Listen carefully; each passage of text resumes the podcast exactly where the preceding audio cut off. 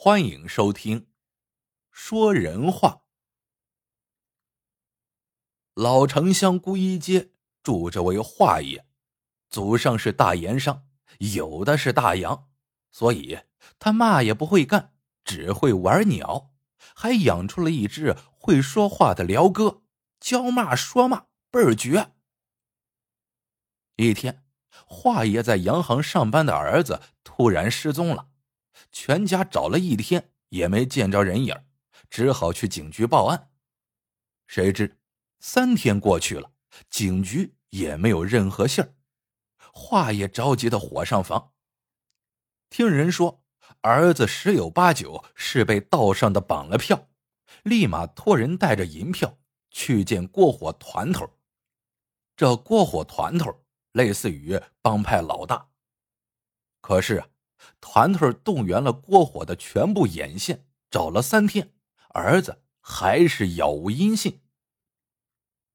这天早上，华爷起床后发了半天愣，想起来好几天没去遛辽哥了，于是提溜着鸟笼来到了不远处的小树林。遛完辽哥后，华爷正往家走，半道上忽然冒出了仨青皮混混，拦住了他的路。打头的八脸双手一拱，十分客气的说：“华爷，请留步。”华爷停住脚步问：“您有嘛事儿啊？”八脸回答说：“袁三爷，请你过去谈件大事。”说完，他指了指停在不远处的小轿车。华爷心中一愣，袁三爷是汉奸组织普济会的头原来是个大混混，自诩天为大，地为二，他为三，改名袁三。眼下抱上了日本人的大腿，抖了起来。华爷心想，自个儿和他是八竿子也够不着，谈嘛大事儿啊？说到这里，华爷也客客气气的对八脸说：“实不相瞒，最近家里出了道麻烦事实在脱不开身，请您转告三爷。”等事了了之后，我一定亲自登门去拜访。没想到八脸却说了一句：“今儿个你要是不去见三爷，日后可甭后悔啊！”华爷听他话里有话，禁不住问道：“您这话是嘛意思呀？”八脸嘿嘿一笑：“嘿嘿，见了三爷，您就知道了。”俗话说：“宁可得罪君子，也不得罪小人。”华爷琢磨了片刻，答应了。行，我先把辽哥送回家，然后就过去。不料八脸却抽冷子伸手抓住了鸟笼钩，甭来回折腾了，带着辽哥走吧。三爷正想见识见识这玩意儿呢。坐在车上。华爷心里有些不安起来，袁三和自个儿谈嘛大事儿啊？谁知见到袁三后，袁三却嘛事儿也不提，而是盯着鸟笼里的辽哥问：“听说这玩意儿会说不少人话？”华爷点了点头，顺手从口袋里摸出几颗瓜子，冲着辽哥说：“您好。”辽哥斜眼瞅了一眼袁三，盯着华爷手里的瓜子开口说话了：“您好，您吃了吗？”这话把袁三给逗乐了。哼，果然是金腔金味不愧为金门一绝呀。他又仔细问了问华爷是怎么教辽哥说人话的事后，突然话锋一转：“华爷。”听说你儿子失踪了，找到了吗？华爷叹了口气，摇了摇头。袁三哦了一声：“我听说宪兵队前几天抓了不少反日分子，你儿子不会是？”一听这话，华爷急了：“三爷，我儿子可是规矩人，不会干出格的事。”袁三听后，嗯了一声：“明儿我去趟宪兵队，要是有信儿，立马派人告诉你。不过到时候你得帮我办件大事。”华爷是个明白人，慌忙掏出一张银票放在茶几上。三爷，这点钱您先拿着打点一下，回头我再打发人送过来。您说有嘛事要我办，我一准尽心尽力。不料袁三却呵呵一笑：“甭着急，等有了准信儿再说。”说完，他就把华爷给打发出来了。这袁三说话还真算数，第二天上午就派人送来信儿，说华爷的儿子就在宪兵队。华爷一听着了急，急忙来见袁三，又拿出两张银票，请他想想辙，把儿子从里面捞出来。袁三答应了。当天晚半晌，华爷刚吃完晚饭，八脸忽然登门而来。华爷，那边三爷。已经打点好了，三天后的这个点儿就放人。华爷又惊又喜，儿子有救了。只听八脸继续说：“三爷说，这会儿请您带着鸟笼去一趟。”华爷愣了一下：“这么晚了，带着辽哥干嘛呀？”八脸却说不知道。华爷嗯了一声，心想：袁三今晚。一准要提那件大事儿了，这事儿啊，十有八九跟自个儿的辽哥有关。到了袁宅后，华爷双手一拱，答谢说：“三爷，犬子的事让您费心了，滴水之恩当涌泉相报。您说吧，要我办嘛事儿啊？”袁三打了个哈哈：“那我就不客气了，打今儿起。”你这只辽哥归我了，然后你再替我教辽哥多说几句人话。华爷虽然一百个不乐意，但想到儿子还在日本人手里，只能靠袁三，只好点头说：“既然三爷喜欢，那您就留下玩吧。您想让我教辽哥说骂人话呀？”袁三把嘴凑到华爷耳边说。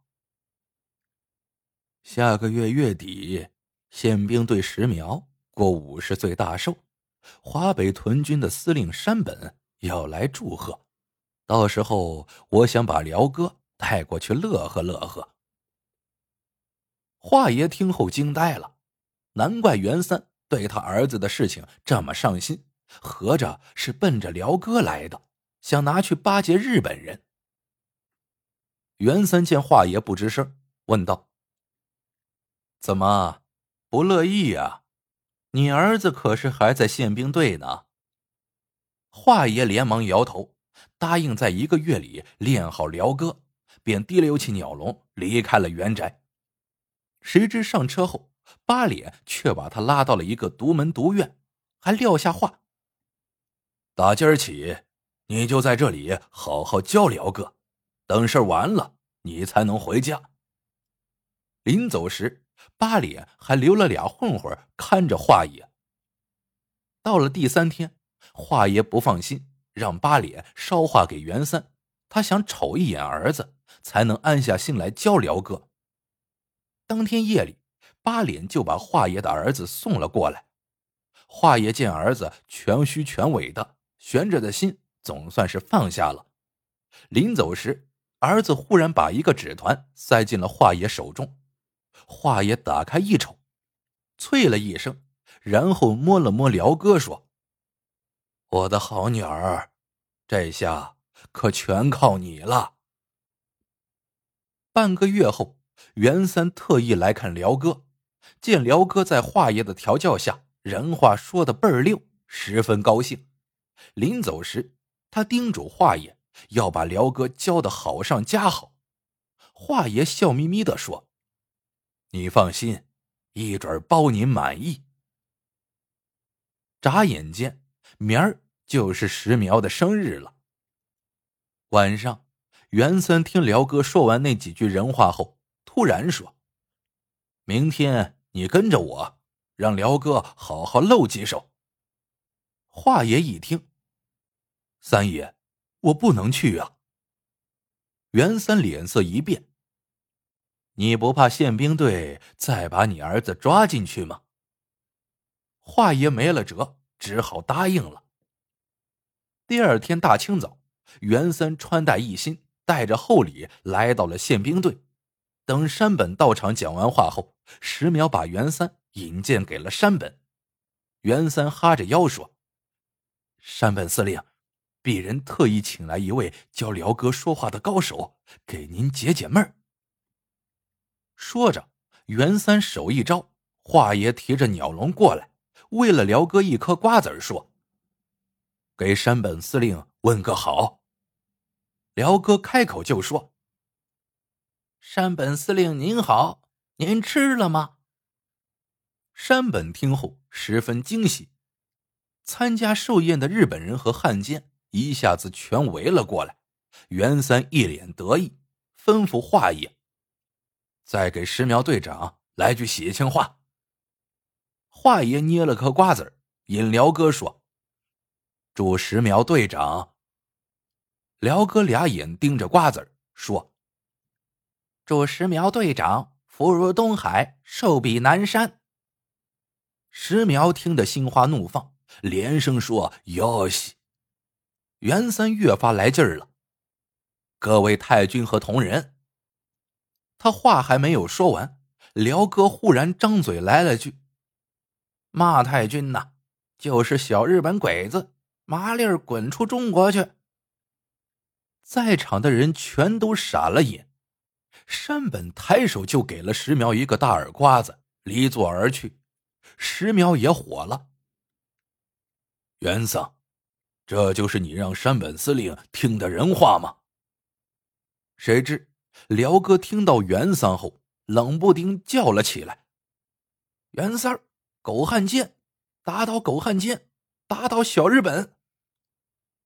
袁三吓坏了，指着华爷磕巴着说：“这这全全是他教的，不关我的事儿。”只听华爷一声大笑。没错，这话就是爷教的。原来那天华爷的儿子在递给他的纸条上说，是普济会的人绑了自己，主谋就是袁三。那时华爷才想起一件事儿来：儿子失踪前，有个闲人找上门来说，受人委托想高价买走辽哥，当时被他回绝了。这人一准就是袁三。他见软的不成就来硬的，对华爷儿子下了黑手，一步步引诱华爷着了他的道。华爷转向袁三，厉声说：“好你个狗汉奸，爷现在就让你听一回正儿八经的人话，你听到了吗？”随后又清了清嗓子，对石苗说：“听好了。”这才是在天津卫人都想说的人话，打倒小日本鬼子。